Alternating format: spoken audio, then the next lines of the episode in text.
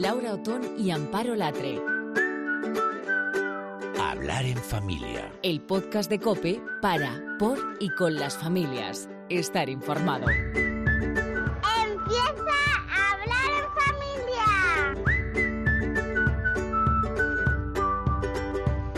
Hola, hola, hola, no estás sola, no estás solo en esta aventura de ser padres. ¿Qué tal? ¿Cómo estás? Hombre, lo de la aventura está claro que es una gran manera de definirlo y es que yo muchas veces lo pienso que somos como excursionistas de alta montaña que se ponen en mitad del monte nevado con bambas y pantalón vaquero sin ninguna equipación profesional, casi, bueno, a lo que venga, a lo que salga. Bueno, yo creo que la mayoría, porque, oye, a lo mejor resulta que otros van muy preparados, cual Rangers o Grupo de Alta Montaña de la Guardia Civil, que para eso estamos en España.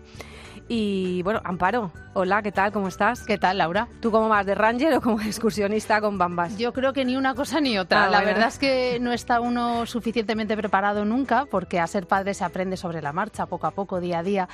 Pero la verdad es que no sería sincer- sincera si dijera que me he sentido perdida o desbordada. Entiendo quien se haya podido sentir así, pero en mi caso, que viví de niña en una familia en la que había como unos hábitos muy marcados y mucha rutina, pues cuando me tocó formar a mí la familia, eh, me fue de mucha ayuda seguir pautas más o menos parecidas a las que había vivido en casa. Así que no sé si suena un poco conservador, pero esta es mi historia. Bueno, yo he gritado mucho, ¿eh? yo he gritado mucho en el desierto hasta que me he encontrado, pero bueno, está claro que según la RAE, aventura es suceso extraño o poco frecuente que vive o presencia una persona, especialmente el que es emocionante, peligroso o entraña algún riesgo. Uf. Yo creo que cumple todos los requisitos, te pongas como te pongas, por mucho que hayas, como mucho te hayas eh, organizado bien, pero yo creo que sí que la, maternidad, eh, descarnándola de manera fea, mm, bueno, pues es verdad que mm, tampoco debe ser así, ¿no? No es, no es muy frecuente que, que la maternidad sea una aventura peligrosa, ¿no? Pero sí que, como toda aventura, pues sí que es una como montaña rusa de emociones, ¿no? Como dices tú, de situaciones, con un poco de todos. Y oye, no es ideal, porque no es ideal, ni todo es como para proponernos desterrar a la raza humana de la Tierra, que también hay mucha gente con este movimiento de no mam que se engancha a la negatividad y yo creo que tampoco debe ser así. Yo creo que la maternidad tiene su lado bonito y nosotros aquí nos hemos propuesto descubrirlo. Sí, nosotras en Hablar en Familia no queremos ocultar esas dificultades, esos problemas a los que nos enfrentamos los padres. Queremos ser ante todo muy realistas, pero no lo seríamos si no educáramos la mirada para ver todo lo bueno, todo lo gratificante que tiene esta aventura, como decías, Laura. Y en esta tarea, buscando modelos de maternidad que puedan servirnos de ayuda, hoy eh, tenemos el lujo de, eh, saludar en Hablar en Familia a Paula Blanc, que triunfa en redes sociales, que nació como un blog. eh, no sé si podríamos decir de desahogo personal, pero que ahora tiene miles de seguidores en Instagram y hoy tiene también un libro. Así que vamos a saludar ya a Paloma, aunque todo el mundo la conoce como Siete Pares de Catiuscas. Bienvenida, Paloma. Muchísimas gracias, es encantada de estar con vosotras. Oye, es una aventura, porque así es un poco el subtítulo de- de- del libro, ¿no? Eh, Pues la mira, aventura, pero es me hace un- gracia sí. porque precisamente esa palabra la puse yo ahí, porque mm, al principio la idea era como la maravillosa locura, pero yo me prefería aventura, porque a mí una aventura siempre me parece que es algo positivo, ¿no? Como que también depende de la actitud que le pongas a la aventura, la aventura puede ser maravillosa. Yo, como decías antes, los excursionistas, yo voy en chanclas, ni, ni en zapatillas, Ni super ranger. Yo soy de chanclas, pero me quedan bien, no me hacen. Voy cómoda andando con las chanclas. Te has hecho a ellas, ¿no? De- me he hecho a ellas, he manera. aprendido a hacerme. Sí, sí. El libro va un poco de esto, ¿no? Es de, de cuál es el, tu proceso en este mundo de la familia, de la maternidad. Además, eh, te, abi- te abres completamente en canal. O sea, la verdad que eres muy sincera eh, en, en todo lo que cuentas. Por lo menos es lo que se percibe en Pues, una primera lectura. Yo he llorado bastante escribiendo el libro y, en especial cuando terminé el primer capítulo mm, y dije, ya está, me, eché a llorar porque fue como recuperar emociones de hace muchos años que ya no recordaba y es verdad que me doy mucha cuenta ahora de lo mal que lo pasé en aquel momento, por lo mal organizada que estaba, por la gestión tan mala que llevaba yo en casa, por mi caos personal, por el estrés del trabajo que lo llevaba a casa todos los días. Y es verdad que para mí no fue fácil el principio. Tuve tres niños muy, muy, muy seguidos y luego un embarazo de una cuarta niña que como el cuerpo es muy sabio, pues gracias a Dios, eh, porque luego todo salió muy bien, ella se estancó ¿no? en el crecimiento. Entonces tuve que hacer un reposo absoluto. Y yo siempre hablo de la rueda de hámster, ¿no? Es, eh, pues como a veces somos como hámsters que estamos corriendo en esa rueda, porque llevamos un ritmo, porque la vida nos exige ese ritmo y no nos paramos a pensar en nuestra vida, en lo que va bien, en lo que funciona, en lo que no funciona, en qué podemos mejorar, en, en los sentimientos. Y a mí me obligaron a parar y eso me hizo reflexionar sobre cómo estaban las cosas, me di cuenta de que no iban del todo bien y ahí fue donde yo hice clic y decidí cambiar. Eh, yo creo que Paloma en redes tiene un éxito increíble porque transmite mm, mucho sentido del humor, nos reímos mucho con, lo que Paloma cuenta en, en, Instagram, pero también porque aporta soluciones muy sencillas a esos problemas con los que nos encontramos pues la mayoría de las familias tengamos uno, dos, tres o ocho hijos, ¿no?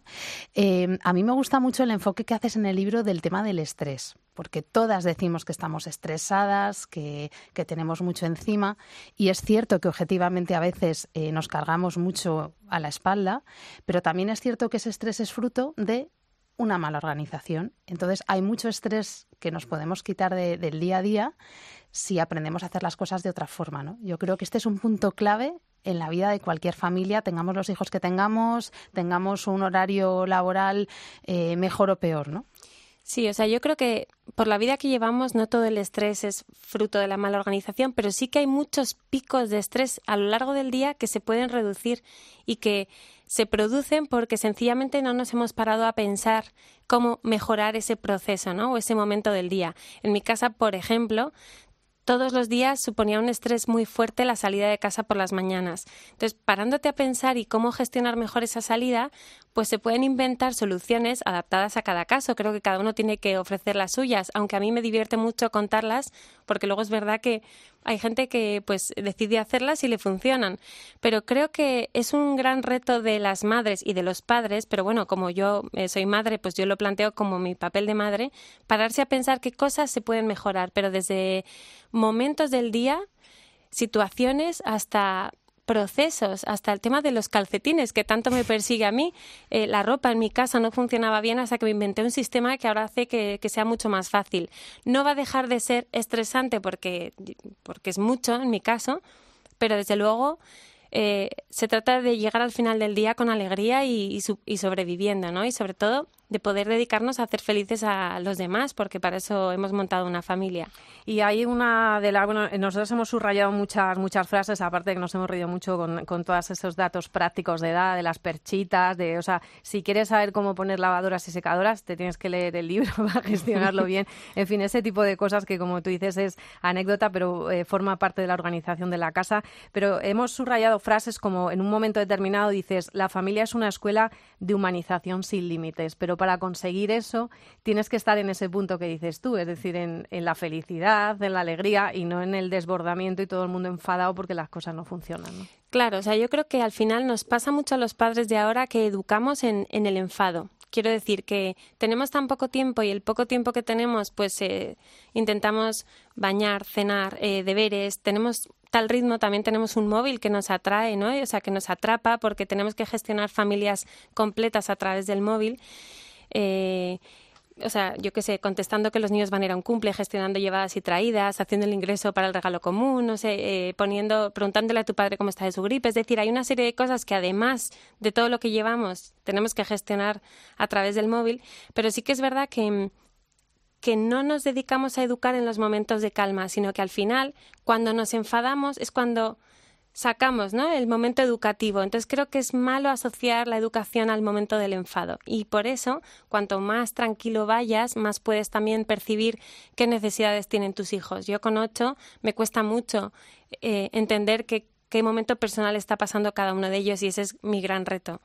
Por eso, sí, vamos, creo que hay que liberar estrés y intentar vivir en la calma para poder también ayudarles a que ellos se entiendan unos a otros. Me parece que hay muchas peleas entre hermanos, es una de las grandes preguntas que me hacen en Instagram, cómo gestionan las peleas.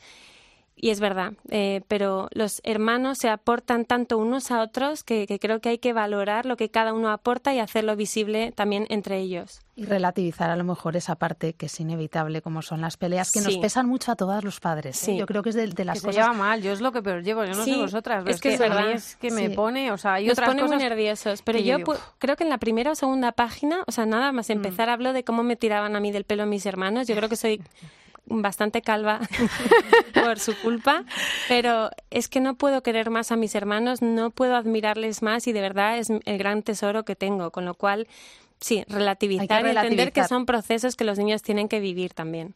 Claro. ¿Qué es lo que más te ha costado de escribir del libro? ¿De escribir? Escribir, sí, Ah. porque es un libro que se lee muy fácil, muy rápido. Parece Sí. que todo fluye así, vas, empiezas y empiezas hasta que acabas. Eh, Es un libro, el típico libro que lees de un tirón. Sí, pues Pero ¿hay algo que te ha costado sacar o compartir un poquito más? Mm, Pues fíjate, la editora del libro me preguntó cuáles eran mis miedos como madre y yo, como en general tiendo a ser muy positiva, nunca había pensado qué me daba miedo. Y es verdad que escribiendo ese capítulo, el, el 8, el último capítulo con el que me, gusta, me gustaba que terminara así, porque es el cajón de los sentimientos, porque hay tanto tan práctico, hay un capítulo de cocina que tiene 23 recetas, eso es muy práctico, pero al final es donde yo realmente ya he hurgado en mis higadillos para sacar lo que había y ese me, me costó un poquito, me costó un poquito abrirme tanto y bueno, la verdad es que lo he hecho contenta y me, me encantaría que la gente llegara al último, digo. no lo vamos a destripar, igual. así que eh, que la gente se compre el libro. E- Ese es el que más me ha costado escribir y sin embargo es el que más me gusta también. Y luego yo pensaba, según estaba leyendo, que al final los desnudas a todos un poco. Yo, vamos, estoy convencida, no, no pongo, pongo la mano en el fuego y no me quemo, que lógicamente eh, te has guardado muchísimas cosas, porque lógicamente no se trata de desnudarlo completamente todo, pero en el fondo un poquito sí que han hecho striptease todos. O sea, Sí. desde el padre, tus hermanos, Sí. tus, eh, tu padre también, pero los niños al final los defines de una forma muy bonita, pero que eso eres consciente que ya se ha quedado marcado para ellos porque es como les ve su madre, ¿no? Sí, o sea, yo trato de mm, diferenciar bastante entre la, entre la privacidad y la intimidad de mis hijos. Creo que he invadido un poco la privacidad de mi casa, pero no la intimidad. También es verdad que no digo sus nombres, o sea, que intento proteger un poquito, pero sabía que para escribir este libro tenía que abrir un poco la puerta a, a la gente hacia adentro de mi casa, ¿no?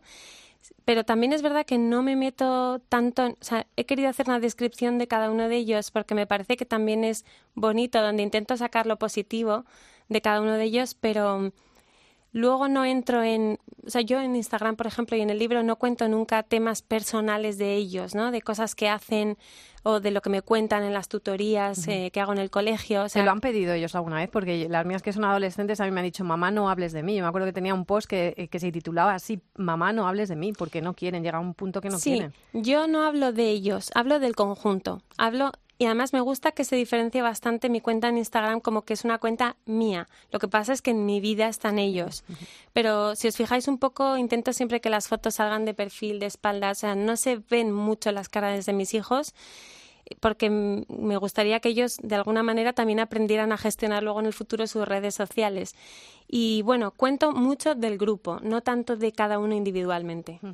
Eh, ¿Qué te cuentan ellos de tu cuenta de Instagram, de, de tu libro? No sé si, si los mayores lo han leído. ¿Qué crítica constructiva te hacen ellos de, de este trabajo? Pues mira, están todavía en la fase de leerlo, porque yo cuando lo escribí no dejé, pero nada, que no leyeran ni una sola palabra, porque me daba muchísimo pudor y además yo, como es- nunca había escrito un libro, fue la primera vez, pues me daba vergüenza y me daba, no sé, cada vez que releía yo algo que había escrito, lo cambiaba entero, o sea que ya hasta que decidí tirar para adelante y sin mirar atrás. Entonces ahora están leyendo el libro y creo que están sorprendiéndose con muchas cosas. Yo les veo, tenemos un solo libro para toda la familia, antes se lo van robando, el libro tiene como ocho, cinco o seis marcas.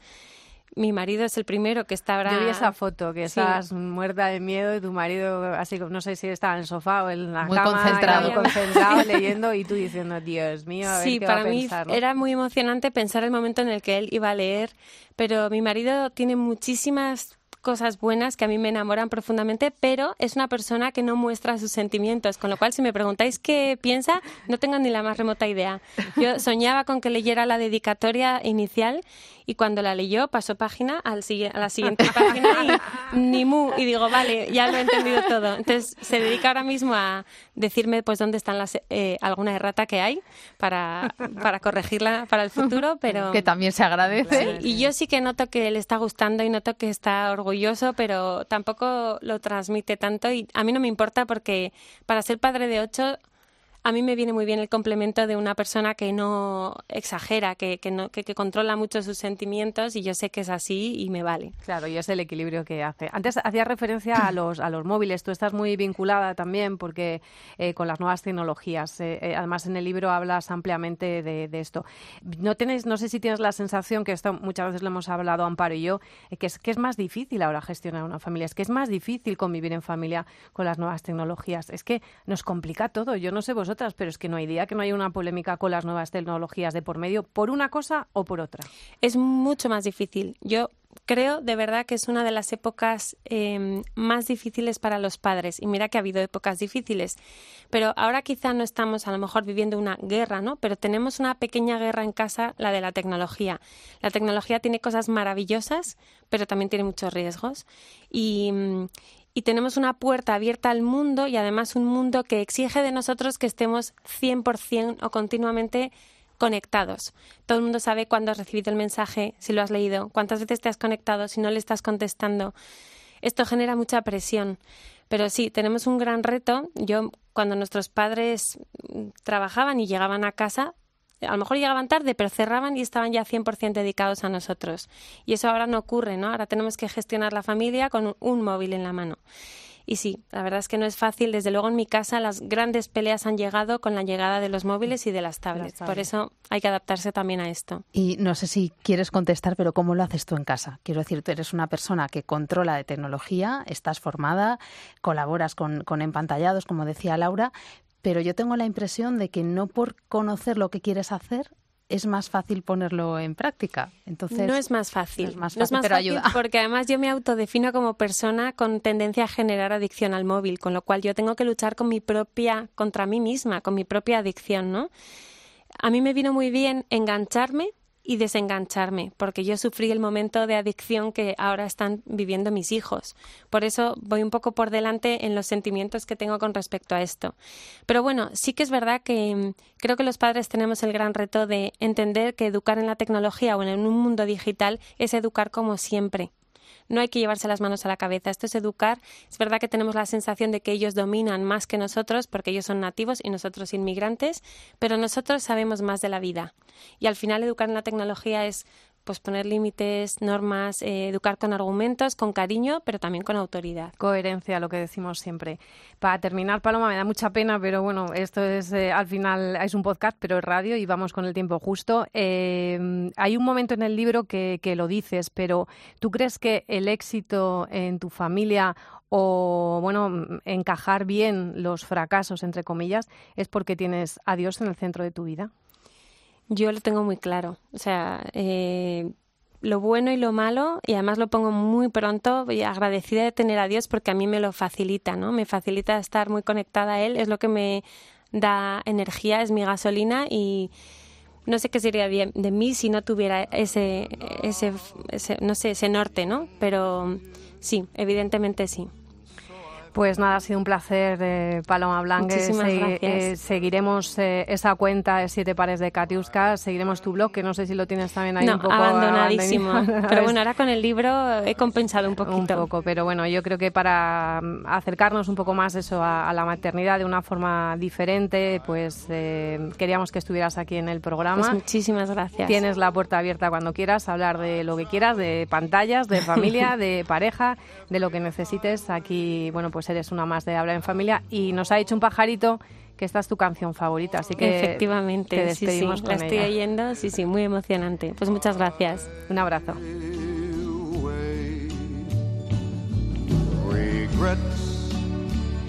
I've had a few, but then again, too few to mention.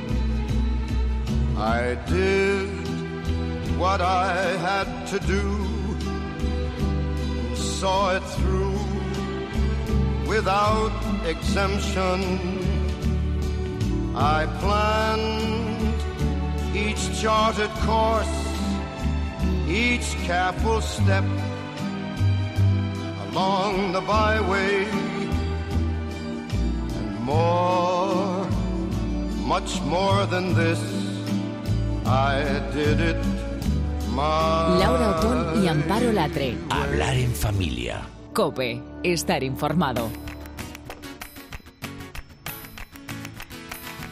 Bueno, pues en el tiempo siempre se queda corto. Es la gran lucha, ¿verdad?, que tenemos Amparo en esto de, hablar en familia, porque como estamos en familia, pues estamos tan a gustito, como y decía seguiríamos y hablando, seguiríamos hablando. Habríamos seguido hablando con Paloma rato y rato. Bueno, pero otra madre también, escritora de libros, eh, influencer en redes sociales y amiga del programa es Beatriz Millán. Bea, ¿cómo estás? Hola, chicas, ¿qué tal? Oye, muchas gracias por acompañarnos eh, hoy también. ¿A vosotras? Y bueno, pues la verdad que lo que estábamos hablando, ¿no? Que, que un libro de, de- de familia, ¿no? Como es el caso del tuyo también, ¿no? Una madre en la ciudad del que, del que hablamos. No sé si te sentías identificada con algunas cosas de las que decía Paloma, ¿no? Me imagino que... El tema de la organización, qué importante es, Qué tengas importante. dos o tengas 18. Y encontrar las fórmulas propias, ¿verdad? Porque es verdad que algunas mm, que las lees en el libro de Paloma o, o en otras cuentas dices, venga, esto lo llevo yo a casa, pero luego al final cada uno tiene que encontrar sus propias soluciones, porque cada casa, cada familia es distinta, las rutinas, los horarios. El otro día hice el cambio de armario con bolsas herméticas. Ah, sí, es verdad, Eh, también te vi. Bueno, es que lo vemos- nos vemos todas, sí, sí. De sacar el aire con la aspiradora y no sabes eh, la cantidad de mensajes. Pero claro, esa es mi realidad de vivir en 70 metros cuadrados. Claro, ver. claro. muy práctico, ¿eh? muy práctico también. Luego vamos a hablar también del cambio de armario. Bueno, eh, a Bea le hemos, al tema.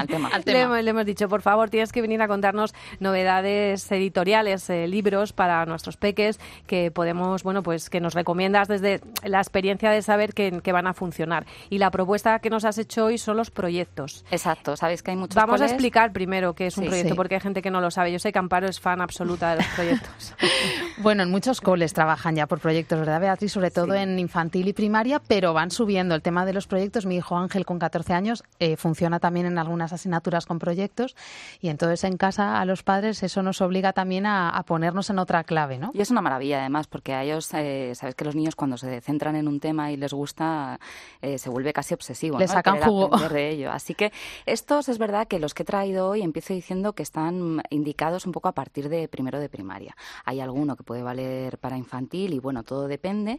Pero bueno, ya sabéis que estos libros valen tanto para la biblioteca del aula como para la biblioteca de casa, que son fantásticos para ojear con ellos. Entonces empezamos por ¿qué hacen los mayores durante el día? Esta pregunta que quizá nos hayan hecho nuestros hijos en algún momento es de Harper Kids, que es el sello infantil de Harper Collins y bueno, pues está indicado para trabajar el tema de las profesiones, pero desde un sentido bastante amplio y bastante actual, porque sí es verdad que encontramos profesiones como el de médico el- o la de bombero, ¿no? Pero tenemos a tatuadoras, Toma ya. tenemos a diseñadores industriales, maestras cerveceras, o sea, directores de cine, tenemos un poco de todo. Entonces, bueno, en todas ellas hay un pequeño texto que explica un poco a grandes rasgos ¿no? lo, que, lo que significa y lo que se hace en esa profesión. Eh, y lo más importante, de todos modos, bueno, co- como veis, ¿no? es el tema de la, de la La ilustración y de que todas ellas están totalmente desestereotipadas. Aquí todas las personas pueden ser lo que ellos quieran, independientemente de si son hombres o si son mujeres. Así que, bueno, muy recomendable para, para tratar este tema. El siguiente, voy un poco en orden de, de edades, ¿vale? Porque, bueno, este sería como el, el- el válido para más pequeñitos, aunque vale para todas las edades, pero bueno, ese- podríamos empezar con él a partir de cinco años más o menos. Calles de Mosquito Books. Un tema que sale mucho en los coles es el tema de los países, pero la mayoría de las veces se quedan en las capitales como mucho y bueno, pues en las culturas. las Comidas típicas, comidas, la música. Pero un libro sobre calles, yo es la primera vez que lo veo, la Además verdad. es precioso las ilustraciones. bonito, ¿eh? sí. Está Eso es Ámsterdam, ¿no? Entiendo, maravillosamente- ¿o qué? Eh, sí, sí, Sí, es ¿no? mara- está maravillosamente Muy bien, Laura. por Mia Casani. Y bueno, pues es un recorrido por todas las calles más espectaculares del mundo, desde el Gran Canal de Venecia hasta las Ramblas de Barcelona, pasando por Lombard Street en San Francisco, calle 13 en Medellín. Y cada calle, bueno, pues está ilustrada a doble página, como veis, la verdad es que es una maravilla. ¿Ves? Esa no lo hubiera dicho, Togaya, Japón. Togaya. No, Yo tampoco. No, no, no en lo hubiera Japón. adivinado. Bueno, pues tiene un pequeño cuadrito de texto, pero bueno, es un, es un álbum ilustrado y, y vale pues para hacerte una idea, ¿no? Para trasladarte allí y darte un paseo. Es un enfoque muy original, ¿no? De, del- de un tema que se trata recurrentemente en, en los coles y que nuestros niños lo ven. Pero sí, Qué original. Si te gusta el tema, ya te diré otro que igual te puede gustar. También. Y luego la importancia de los ilustradores. Yo, a partir de ahora, me gustaría, cuando entrevistemos a los autores, no quedarnos solamente con los autores, porque hay ilustradores que hacen. Yo no, o sea, no le quiero desmerecer, pero si tú tienes un gran texto y no viene apoyado, no sé si estás de acuerdo. Que, te en puedo gran- decir yo que mi libro lo ilustró mi maravillosa compañera Vireta Claro. y sin ella, pues el libro a no veces hubiera es el sido 70, igual. el 80%, porque además somos culturas muy visuales. es así. Totalmente. Laura y yo hablamos muchas veces de este tema en relación, por ejemplo, con, con los libros religiosos, que Sí. ahí tenemos una asignatura Ahí, pendiente, porque tremendo. tenemos la historia más bonita para contar y a veces dices, me cachis, qué ilustraciones. Eh, entonces, yo Que creo que eso ahí se lo sí, tienen sí, que hacer mirar que mirarlo, las editoriales. Ahí lo dejamos. Venga, el mundo del espacio también es un tema muy recurrente Ay, porque a todos los niños les interesa mucho, ¿no? En cuanto eh, empiezan a tener conciencia de- del tema de las estrellas, la luna, bueno, pues es también un tema que sale mucho. Entonces, bueno, hay muchísimos libros dedicados a- al espacio, pero este es una novedad de Ediciones Destino, se llama Un viaje por el espacio y eh, lo que más me ha llamado la atención es que es muy accesible para desde edades muy tempranas. Eh, está dedica una doble página a, a cada planeta de nuestro sistema solar, comenzando por el Sol y siguiendo por orden de cercanía a este. Y bueno, pues en cada doble página hay tres o cuatro cuadros de curiosidades sobre el planeta en cuestión. Como, como curiosidad, os diré que ya no se incluye Plutón como Claro. planeta, pero sí el cinturón de Kuiper al que pertenece Plutón. Así que, bueno, por lo menos hay un poquito de, de él. Actualidad. Y algo que mola mucho es que al final hay un póster del sistema solar que eh, se ilumina en la oscuridad. Que esto O sea, les que fascina, la esto les luz, eh, fascina. Sí, Ay, sí. Claro, esto chulo. lo podemos arrancar y colgar en su cuarto, entonces se carga con, con luz luz. eh, artificial o solar, vamos, la que tengamos en casa, y luego por las noches se ilumina. Oye, estas son Y- ideas ya para ir haciendo, a ver, me vas a decir que es una exagerada, pero para la carta de los Reyes, No, aquí no, ya se puede ir apuntando. Que ¿eh? no, que no, que hay que ir poco a poco. Ya, ya. Agobios fuera, lo que Eso. hablábamos antes de organización. Bueno, todo pues lo que nos, tomando nota. nos podamos quitar de encima. Bueno, seguimos con el mundo de las ciencias, Ay, en concreto ese. al mundo de los insectos, que también es un temazo ¿eh? en los niños pequeños. Museo Vivo de los Insectos, también de Harper Kids. Eh, lo más especial de este libro, además de que bueno, es un libro ilustrado y de gran formato, y como veis, pues todas estas ilustraciones de tipo natural pues eh, son muy llamativas, pero es que el entomólogo que lo ha escrito ha clasificado los insectos tal cual él lo hacía cuando él era niño, ¿no? Entonces tenemos a los armados, que son los escarabajos bombardero, por ejemplo, o el avispón europeo, los dragones voladores, que es como los llamaba él, pues a las libélulas rojas o al caballito del diablo azul, o los comestibles, como el saltamontes o la larva del escarabajo molinero. En esto me tengo que poner al día yo. Mm, Yo ahí también, Claro, pero es pinchas. que estaba diciendo, estaba diciendo, es que además a mis hijas les ha dado siempre mucho asco los bichos. Entonces, en casa lo del tema bichos, pero hay, hay, hay niños que es que les apasiona, o sea, es como todo. Eh, además, la selección que ha hecho Beatriz está genial porque hay un poco para, para todos, pero detrás hay una investigación profunda porque es que son eh, unos dibujos maravillosos. Es de- Entonces- ¿Son del propio, del propio escritor? Eh, no, son de, Ah, de una ilustradora. Angelis. Sí. O sea, el escritor y luego está la ilustradora. Normalmente eh, lo más significativo de este tipo de, de libros de ciencias naturales suelen ser la, la ilustración, ¿no? Y el texto muchas veces se hace un poco pesado, pesado para, para peques sobre todo, pero eh, en este caso el texto está redactado de, de tal manera que, que más que un libro sobre insectos mm, parece un libro de humor, porque se nota que, que el autor ha ido ahí, ha buceado a su niño interior y se comunica con el público infantil de una manera fantástica y desternillante, la verdad. Y el último, venga, que lo he dejado para el final porque es el más extenso y tiene muchísimo Ay, contenido. qué bonito, Qué qué, precioso, precioso. El Atlas de los mitos, mapas, monstruos, héroes y dioses de 12 mundos mitológicos, también es de Harper Kids. Eh, lo primero que nos encontramos es un mapa mundi que nos ayuda a situar un poco las diferentes historias mitológicas del mundo, desde aztecas a egipcios, Se pasando por mí. griegos o polinesios. Recopila un total de 12 culturas mitológicas, luego cada uno de cada uno de los de los mitos, de las culturas mitológicas, perdón, se divide en la presentación de los héroes o dioses, un par de mitos contados con un puntito de humor, por ejemplo, la guerra de los titanes, cómo no resolver un problema familiar, y una última página llamada Criaturas y artefactos con información extra sobre la cultura en cuestión. Bueno, es un libro de gran formato, con infinidad de ¿eh? detalles, para adultos también Yo perfectamente. ese lo pido para mi carta de Reyes. Una maravilla. Amparo, pídemelo, por favor. me ha ¿eh? encantado y me ha gustado mucho lo que ha dicho. Me Lo apunto, lo apunto. he, encanta, procesado, ¿eh? he procesado despacito. Me encanta lo que has dicho de, de, cómo están redactados algunos de estos libros, porque es verdad que a veces es demasiado técnico. A mí ha pasado con mis hijos pequeños que no todos los niños te piden que les cuentes una historia con principio y fin. Hay niños que les gusta que les leas el libro de animales, por ejemplo, porque les, les interesa más ese tipo de información. Y te pones a leer y lo tienes que dejar, porque no está adaptado a niños pequeños. Así que bueno, una selección increíble, Beatriz Millán, como siempre. Si queréis seguirla, porque a nosotros la diríamos que viniese todos los días, pero como se trata un poco de abusar, pues si queréis está muy activa en Instagram, en las redes sociales como Beatriz Millán, y ahí además es que pone todos los libros, pone los vídeos. Eh, sé que tiene, mm, bueno, fans que te preguntan, debo comprar esto, que te consultan, así que bueno, aquí está cuando podemos en hablar en familia, pero está muy activa todos los días en las redes sociales y como siempre, Bea, muchísimas gracias por acompañarnos. A vosotras, chicas, cuando queráis. Caminito de la escuela, pataleando hasta el final. La tortuga va que vuela, procurando ser puntual.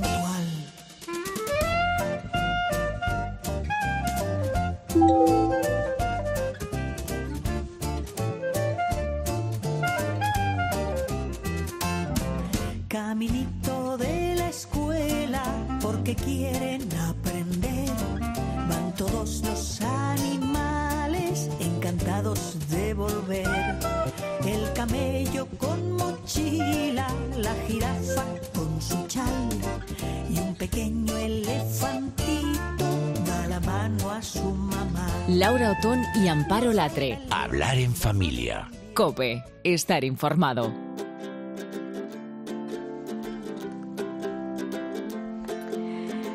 Bueno, la verdad que estamos hablando hoy mucho de nadar a contracorriente y más que vamos a hablar ahora, ¿verdad, Amparo? Porque este tema también, eh, bueno, pues nos trae de alguna manera de cabeza a muchas familias, porque en unos días el mundo así en general celebra Halloween, que es una fiesta americana que los españoles hemos asimilado hasta el punto de perder nuestras propias costumbres de, de la época, ¿no? Que al final es eh, la noche de difuntos, el día de todos los santos, en fin, el día de para honrar a las personas que ya no están con nosotros. Eh, pues ese, esos días se han diluido con brujas, con momias, con Dráculas, con Jack el Destripador, que como todo el mundo sabe, pues tiene una gran tradición desde Castilla-La Mancha, pasando por Madrid Pues y claro, Barcelona. pues todo el mundo sabe.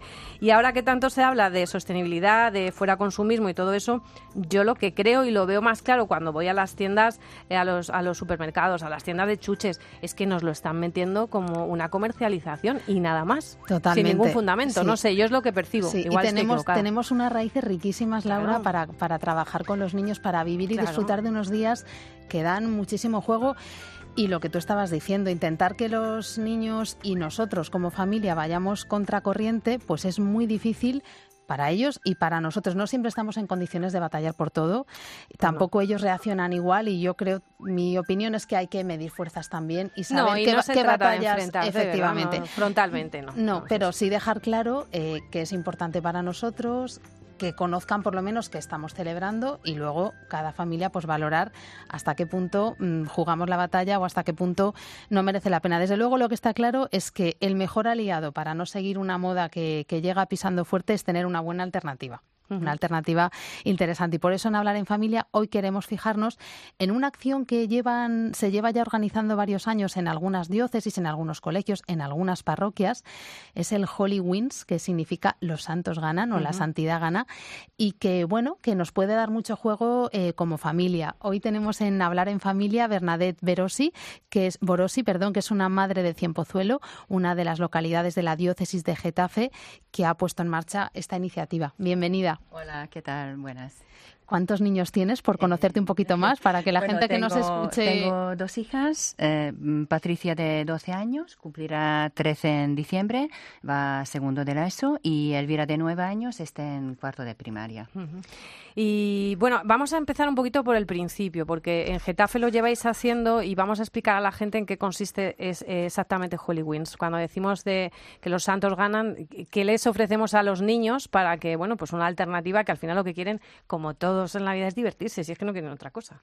Sí, eh, cierto. Eh, la idea de Holy Beans, es decir, la, la fiesta de la Victoria de los Santos, pues surge en, en nuestra parroquia a propuesta de nuestro sacerdote, el padre Julián Lozano, que conocéis, y se organiza por primera vez en el año 2015 en el patio del convento de Mater Dei, que son unas religiosas argentinas que colaboran en la pastoral juvenil de la, de la parroquia y se invita a los niños y jóvenes a disfrazarse eh, de su propio santo o, su santo preferido.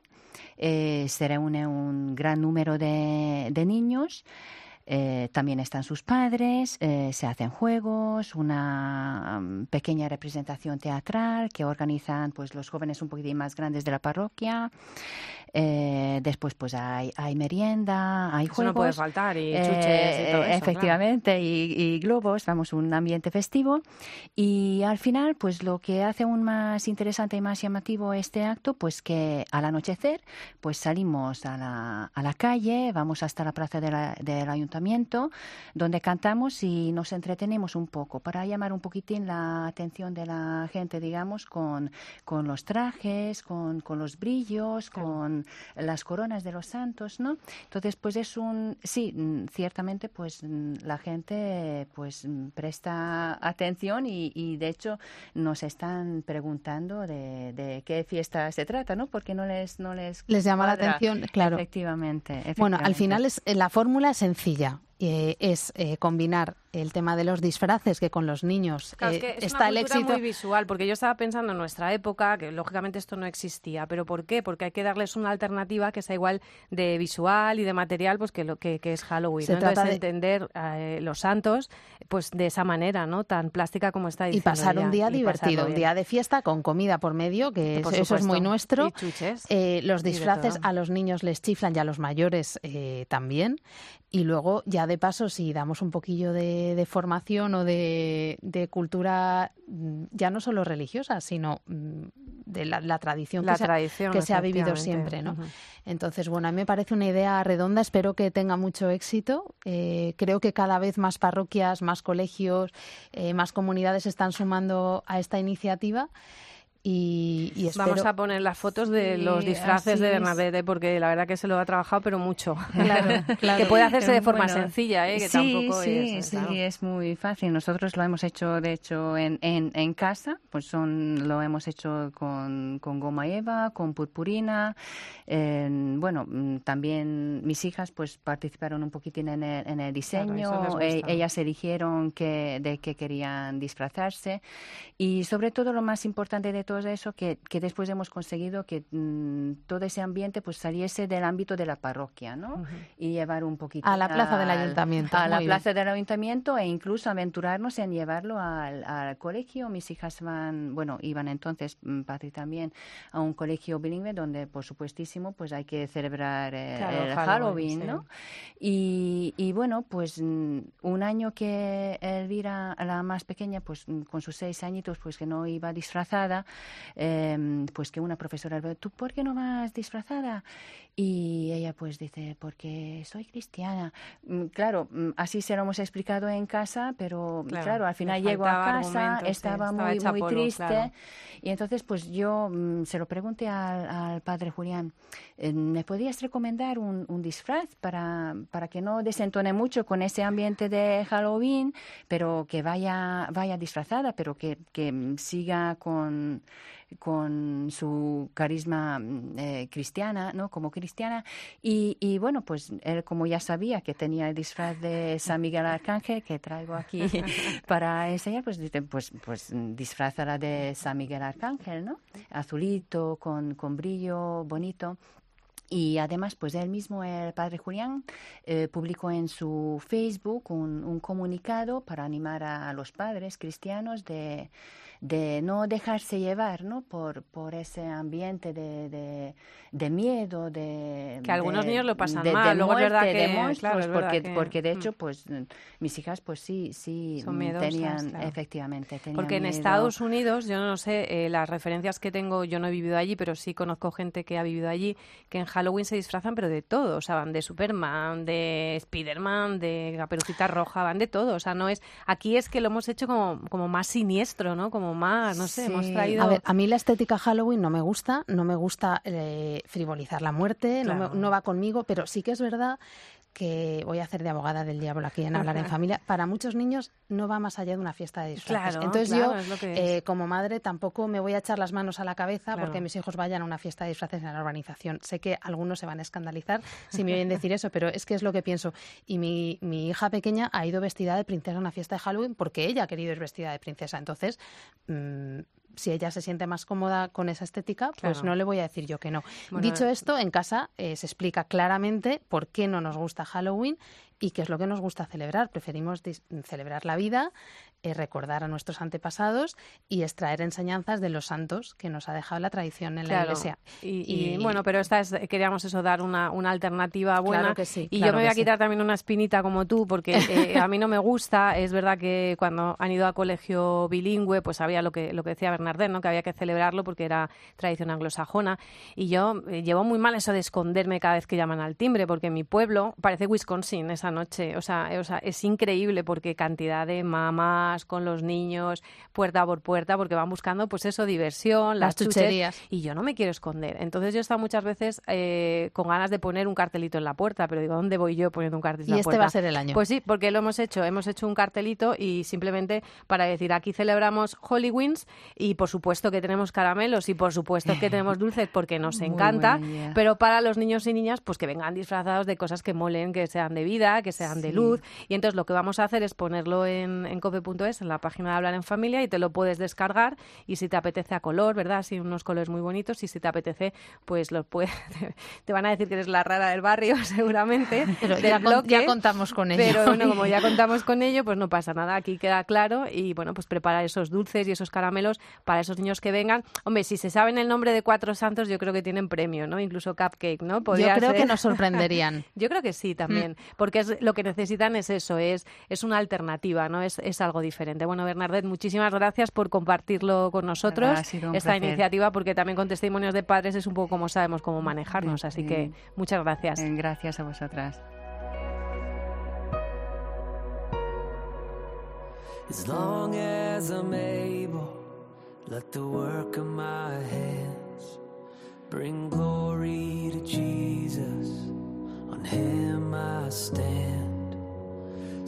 Struggles try to snare me, and send plans to feed. But there is nothing stronger than the rock beneath.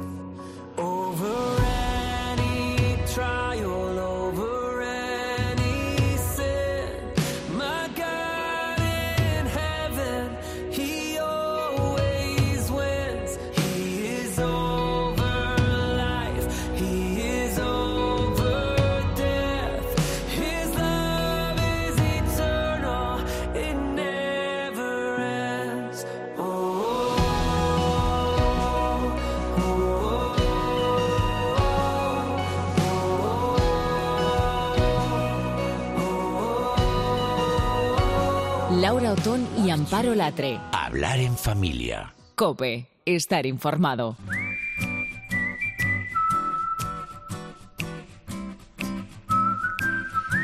En Hablar en Familia llega el momento de hablar de comida. Laura, una semana más Rita Alonso de Domus nos trae el menú que ha preparado para que nuestras comidas y cenas sean más llevaderas y más saludables. Mami, tengo hambre, Pero si acabas de cenar, querido. pero aún así tengo hambre. Tengo tanta que me comería hasta un elefante.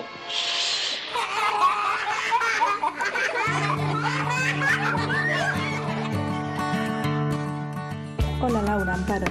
Aquí estoy otra vez para compartir el menú para esta semana. Fácil, saludable y para toda la familia. Empieza a hacer más fresquito, así que esta semana incluyo algunas recetas de cuchara para que nos ayuden a entrar en calor.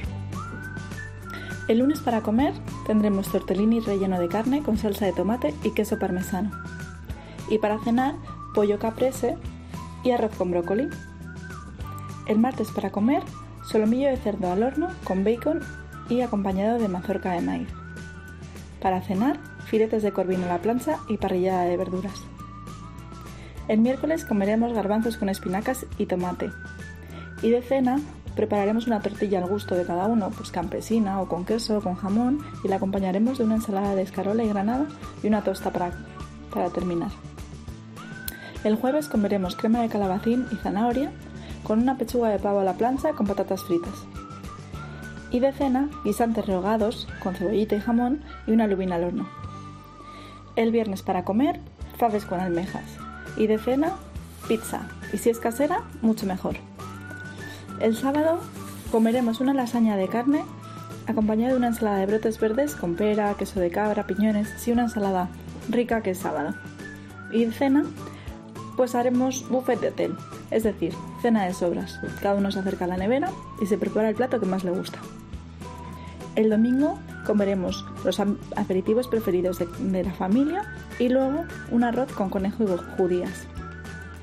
Y prepararemos una cena ligera para acabar la semana, que puede ser una sopita de letras o de fideos con verdura. Ya sabéis que lo ideal es en cada comida, que en cada comida intentar incluir los alimentos de los tres grupos fundamentales, frutas y verduras por un lado, hidratos por otro y proteínas.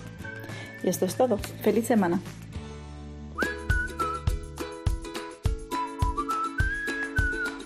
Y que no se nos olvide decir, Amparo, que este menú que nos propone Rita Alonso lo puedes descargar en la web, que lo puedes pegar en la nevera, que puedes hacer la compra con él, que lo tienes ahí para lo que necesites. Y que no vale hablar de perezas, porque ya el, el trabajo Nada. que te da pereza lo, lo hace de Rita Alonso por ti. Así que no valen excusas para comer mal. Ninguna excusa. Oye, eh, no sé, ¿tú ya tienes toda la ropa colocada o sigues sacando bolsas y cajas para ver lo que sirve del uno al otro, el otro a uno, porque tienes que probar, porque esto no me gusta, porque esto me vale? Yo llevo así ya demasiado tiempo, ¿eh? A mí me queda algún fleco, pero la verdad es que yo mm, no hago cambio de armario, Laura. No, ¿Ah, sé, no? Cómo, no, no sé cómo te suena eso. Una de mis Que me máximas, lo expliques, una de mis máximas es simplificar y entonces lo que hago es quitar lo que lo que abulta más, chaquetones y demás. Ah. Pero en verano lo que hago es hacer un poquito de hueco para para la ropa de verano y luego esta sí que la guardo, pero aún me queda un poquito, ¿eh? me queda un poco de trabajo todavía. Bueno, yo la verdad que hace unos meses, un año, una cosa así, eh, bueno, pues conocí, descubrí el doblado vertical que propone Alicia Iglesias de Orden y Limpieza en Casa. Eh, ¿No lo practicas el doblado vertical? El Es doblado vertical sí que lo- sí, sí, sí, Es es- alucinante, te resuelve todos los problemas de espacio y de vida entre los más desordenados. Una maravilla que nos cuenta la propia Alicia. El doblado vertical para mí es lo más en caso de los armarios de cualquier tipo que necesiten eh, un poquito más de espacio. Es verdad, y esto me gusta aclararlo, que si tuviéramos el espacio mayor del mundo y no tuviéramos que acoplarnos a un espacio pequeñito, lo mejor para toda la ropa es ponerla con perchas, incluso las camisetas, ¿vale? Pero eh, si eres como la mayoría, que tenemos muy poquito espacio, el doblado vertical te va a ayudar muchísimo, muchísimo a ganar espacio y sobre todo a ver todo lo que tienes. Entonces, ¿qué se dobla en vertical y qué no? A mí me gusta mucho doblar en vertical todas las camisetas, los jerseys eh, finos, las sudaderas, me gusta mucho doblar en vertical también los pantalones tipo cinco bolsillos, no los de vestir, eh, los cinco bolsillos quedan fantástico. También en el canal de YouTube tenéis eh, vídeo tanto de camisetas como de jersey como de pantalón. Y luego eh, la ropa interior. La ropa interior en doblado vertical queda perfecta. Eh, si los doblas así y no en pelotilla, por ejemplo, los calcetines, los ves todos de un simple vistazo. Y la verdad es que gana mucho espacio y sobre todo permite que uses toda tu ropa, no las tres camisetas que tienes arriba por no sacarla de abajo y desmontar toda la montaña, ¿no? Para utilizar, eh, para hacer doblado vertical es imprescindible tener cajones y no baldas, así que si tienes baldas te recomiendo que cajonices tus baldas. Cajonizar las baldas es muy sencillo, lo único que tienes que hacer es medir ese estante y con esa medida buscar una caja que se adapte a ese espacio. Por ejemplo, para los estantes grandes de los armarios vienen muy bien las cajas de botas, de botas altas que las podéis pedir en una, en una zapatería.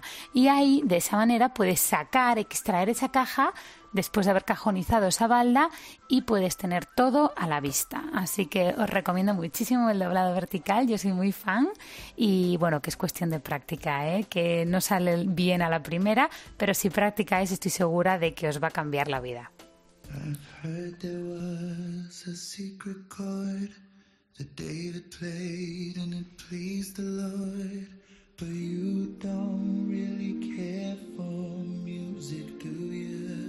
Una de las cosas eh, que supone tener adolescentes cerca es que es muy enriquecedor si tienen curiosidades. Eh, yo tengo un gabinete de comunicación de nuevas tecnologías en mi casa eh, que a mí me ponen al día. Yo creo que nos hacen ser a veces peores personas porque sacan lo malo que tenemos muy escondido, pero bueno, también nos hacen ser mejores padres, ¿no? Porque en ese sacar lo malo te das cuenta de, lo que has hecho y intentas mejorar como persona. En mi caso son ellas las que me han descubierto la música 8D. Tú fíjate lo que te estoy contando para decirte que esto es una auténtica pasada, que estamos completamente locas con la música 8D y vamos a despedir este podcast con nuestra canción de cierre favorita, que es el Aleluya, y que, bueno, tenemos que dar las gracias además constantemente y por eso la ponemos siempre que despedimos o casi siempre que despedimos este Hablar en Familia. Yo no sé si lo haces habitualmente, pero es necesario que te pongas los auriculares para experimentar la dimensión 8D, porque es que es alucinante, o sea, es lo más relajante que he escuchado nunca. Pues mira, hace un par de fines de semana nos llegaron un par de piezas por WhatsApp, Laura, o sea que es que También, estamos ¿no? coordinadas, Están, claro, claro. o sea que, Están que están los míos también en esta clave y la verdad es que es una gozada. Y tú que nos estás escuchando, no te olvides de contarnos más cosas en loton.cope.es y alatre.cope.es porque nos encanta saber lo que piensas, saber qué te interesa para poderlo abordar en el siguiente podcast y no te olvides de compartir esta experiencia de radio, este podcast, que rule, que rule, Que rule, por todas rule. partes. Yo soy Amparo Latre. Yo soy Laura Otón y esto es Hablar en Familia.